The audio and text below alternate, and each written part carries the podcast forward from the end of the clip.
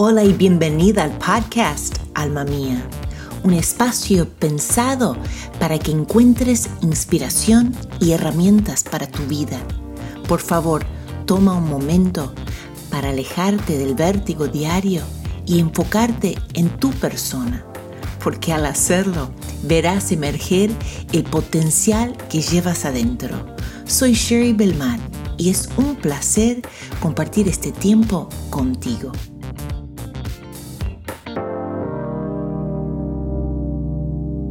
Estamos en nuestra serie navideña de las tres marginadas y su travesía del anonimato a la honra. En el primer episodio vimos la vida de Raab y vimos su conflicto en su carrera. Si no escuchaste el primer episodio, te animo a que vayas y la escuches porque hoy este episodio va a ir ligado a la primera. Bueno, espero que las preparaciones para la Navidad ya están bastante encaminados y ya mm, estás adelantada en las compras para los regalos nosotros, la verdad que este año estamos bastante bien, porque tengo que confesar que generalmente es el día 23, antes, el día antes estamos ahí saliendo comprando y es una locura. Así que no queremos eso. Los cambios no son fáciles y muchas veces nosotros, claro, que hemos mudado de casas, de países, de ciudades, de provincias, lo que sea, y uno conoce que ah, el desarraigo, lo que es no estar con tu gente, tus amistades y tener que empezar y arrancar todo de cero. Y en realidad hoy este episodio es para esa mujer que por ahí está atravesando ese cambio y por ahí te está costando un poco, porque esta mujer tuvo cambios, cambios en la cultura donde ella estaba viviendo. Hoy vamos a hablar sobre una mujer que se llama Ruth. Ella tiene su propio libro, es pequeño, de cuatro capítulos ahí en el Antiguo Testamento. Arranca el libro explicando un poco el contexto de una familia que salen de Belén, eso es donde nació el niño Jesús, ellos salen de Belén porque están pasando hambre y necesidad, y ellos van a una tierra que se llama Moab. Entonces este señor va con sus dos hijos y su señora. Van, llegan allí, los, los hijos, los dos varones, se casan. Y luego fallece el señor. Y luego los dos hijos también fallecen. Entonces quedan las dos nueras y la suegra. Entonces la suegra se llama Noemí, ella está muy mal y ella dice, bueno, yo ya está pasando el hambre, yo voy a regresar a Belén. Y tiene las dos nueras. Las dos quieren ir con ella. Ella dice, ¿por qué van a venir conmigo? Yo estoy desdichada, ustedes tienen todavía una vida por vivir, váyanse a sus casas y hagan su vida. Y bueno, Ruth dice, no, yo voy a ir contigo. Y ella estaba resuelta que iba a ir con su suegra. Y ellos arrancan y van de viaje, de vuelta a Belén. Ellos llegan a Belén y está tan mala situación. Entonces, aquí vemos el contexto en que Ruth está viviendo. Es un contexto adverso. Ella había perdido su esposo, el suegro, y en ese entonces eh, el hombre era el representante legal de una mujer. Es como que la mujer no tenía ni voz. Es como en el Medio Oriente ahora. Eh, el hombre es el que lleva todo por delante. Entonces estaban en realidad desamparadas. Su conflicto fue grande. Y tal vez hoy tu situación es una situación de conflicto. Te llegan las fiestas y no es en realidad un momento para celebrar. En realidad, tu situación está muy difícil.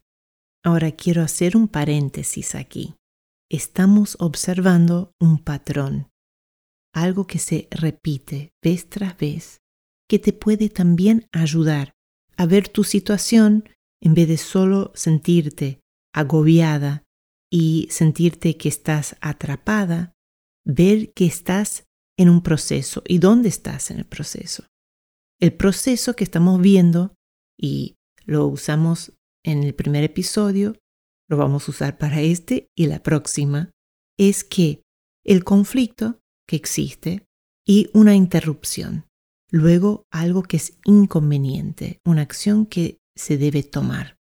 Luego el interludio, una intervención y el inicio de algo nuevo. Entonces vas a ver en, aún en tu vida, ¿no?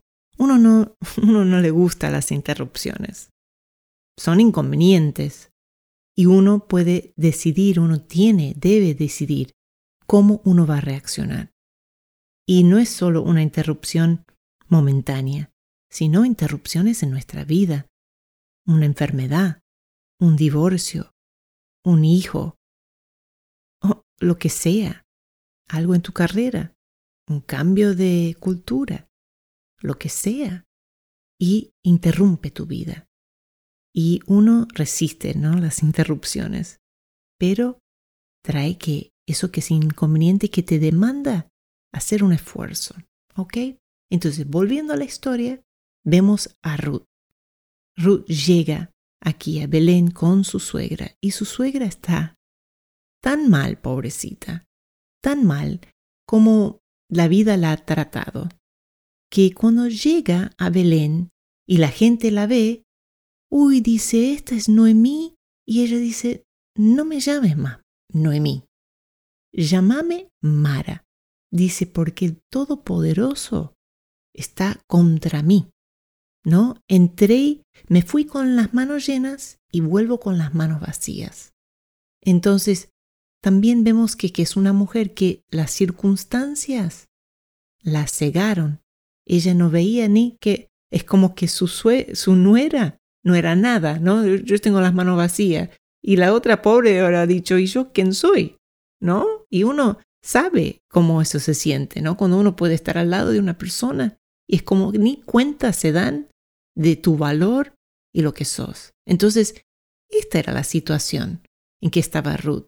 Y es algo que ella tomó para ella. Ella decidió ir con su suegra. Ella, ella dice, mira, tu pueblo va a ser mi pueblo, tu Dios es mi Dios, yo voy a estar contigo, solo la muerte nos va a separar. Entonces ella estaba dedicada a su suegra. Entran a la ciudad y era el momento de la siega, la siega de la cebada. Y, y Noemí se acuerda de que, que ella tiene un pariente que es rico, que por cierto se llama Boaz. Boaz es el hijo de Raab, del episodio, el primer episodio, que decimos, bueno, esta mujer sale de su su pueblo y empieza una nueva vida, ya tiene un hijo y es Boaz. Entonces Ruth, la suegra, dice, anda al campo de Boaz, como él es un pariente, y vas juntando las espigas atrás de los segadores. Entonces ella hace eso, y ella va todos los días, y está segando, y Boaz la ve. Y cuando Noemí, la suegra, se da cuenta que ella está encontrando favor ahí en el campo y que él la está cuidando, está recompensando ¿no? la obra que ella está haciendo, entonces ella dice, mira, yo te voy a dar unas indicaciones. Y esto es donde que hay cambio en cultura, porque ahí la costumbre era que el pariente más cercano se hiciera cargo, ¿no? Y él tenía una obligación porque toda mujer necesitaba un guardián legal.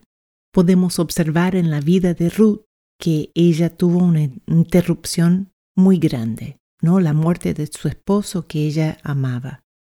Y luego que lo que era inconveniente, ella estaba pasando necesidad, penuria, ella y su suegra.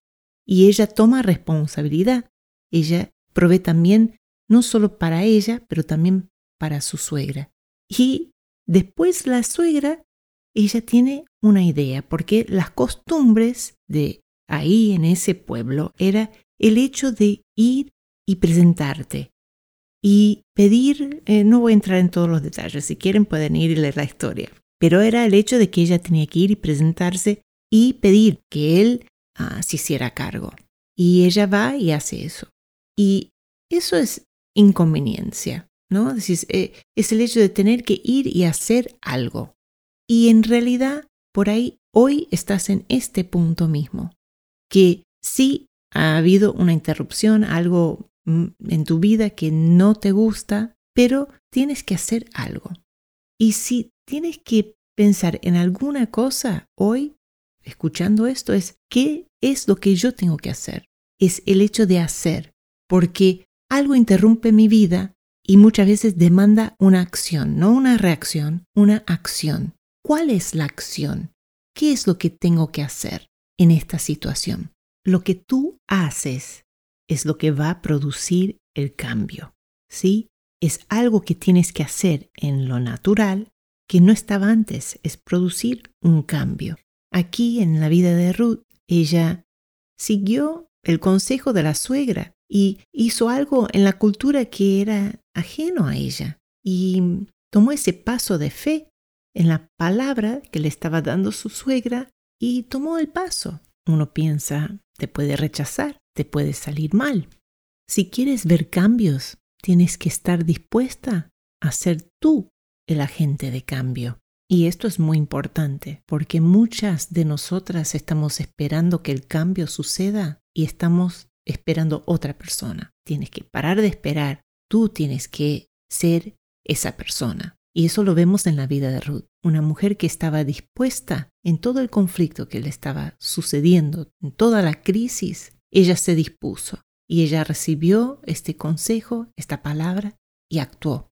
Y luego vemos el interludio, la espera. Ella se presentó, ella hizo una propuesta y después tuvo que esperar. Y uno no puede perder de vista el tiempo de espera. Es oro. Tal vez tienes que hoy estar esperando, esperando. Has actuado y ahora tienes que esperar. Espéralo, porque luego siempre vendrá la intervención. Y la intervención es cuando Boaz vuelve y dice que sí la va a tomar como esposa. Aquí él era el dueño del campo donde ella estaba juntando las espigas para sobrevivir, ella y su suegra, y se casó con el dueño, un hombre rico y de renombre. Él se casa con Ruth y es el comienzo, el inicio de algo nuevo. Aquí, algo que parecía una situación desesperante, imposible, ¿sí? Ella desamparada, ella sin esposo, pasando hambre, pasando pérdida, y ella que decidió salir de su tierra, seguir su amor, porque ella amaba a su suegra. Y tal vez tú tienes que hacer lo mismo, tienes que salir y seguir tu pasión, salir de donde estás. Ruth trabajó duro, ella se sujetó a un sistema que ella no conocía y luego fue honrada, porque vemos ahí en el final del libro de Ruth que ella tiene un hijo, se llama Obed, y Obed tiene otro hijo que se llama Isaí. Y Isaí tiene otro hijo que se llama David, el famoso rey David que peleó contra el gigante Goliat. Y es a través del linaje de David que viene Jesús, el niño Jesús. Entonces ves cómo Dios elige primero en el primer episodio el vientre de una mujer que era una prostituta y que ella es la madre de Boaz y que él trae a esta mujer de un pueblo de Moab y ella es la madre. Él elige a una mujer que está afuera del pueblo de Israel. Quiero hacer hincapié una vez más en cómo son, cómo es la cultura judía que ellos que son muy exclusivos, es algo que Dios marca en sus mandamientos. Y ellos obedeciendo, pero Dios tiene sus planes, tiene su manera de obrar. Y Dios quiere usar tu vida. No anules tu vida diciendo, bueno, yo hice tal cosa, yo estoy en este lugar. Dios te puede usar, porque estas mujeres en sus situaciones muy difíciles y muy adversas nunca pudieron imaginar que estaban siendo dadas la honra de ser parte del linaje del niño Jesús. entonces tú no puedes ver hoy cómo Dios va trazando todas las cosas, porque tu vida es como ese hilo en ese tapiz y no sabes la obra maestra que está diseñando el creador, el diseñador por excelencia. Así que en conclusión vemos a Ruth que fue una mujer que estaba dispuesta a salir, salir de su tierra. Y tal vez tú también tienes que estar dispuesta a salir de lo que es tu zona de confort. Ruth también supo seguir su corazón, dejar atrás aquellas cosas que ya no eran parte de ella. Nunca sabes lo que Dios va a hacer. Y surgen unas preguntas para considerar. ¿El conflicto que estás pasando es algo malo o es algo que va a producir un cambio en tu vida? También, si sabes cuándo es el tiempo para hacer un cambio, un cambio cultural, decís, ya el tiempo aquí terminó, tengo que hacer un cambio. Es importante poder discernir los tiempos. También otra pregunta que yo considero es si estás dispuesta a reescribir tu historia. El cambio siempre cuesta, siempre tiene una incertidumbre, algo que uno desconoce, pero no es malo. Y luego, si estás dispuesta a probar cosas nuevas o te quedas paralizada en temor. Ves, el temor siempre te va a robar lo que viene por delante. Entonces, te animo a que puedas ver las cosas como son, que tengas una comunidad alrededor tuyo. Te animo a que en este año tomes el compromiso de juntarte a la comunidad de alma mía, que tengas una comunidad de personas que tienen los mismos valores y deseos en común, porque eso te va a animar a través del año, porque la vida no es fácil y transitarlo solo es peor. Y hay momentos difíciles y uno tiene que hacer sacrificios. Entonces la comunidad es súper importante.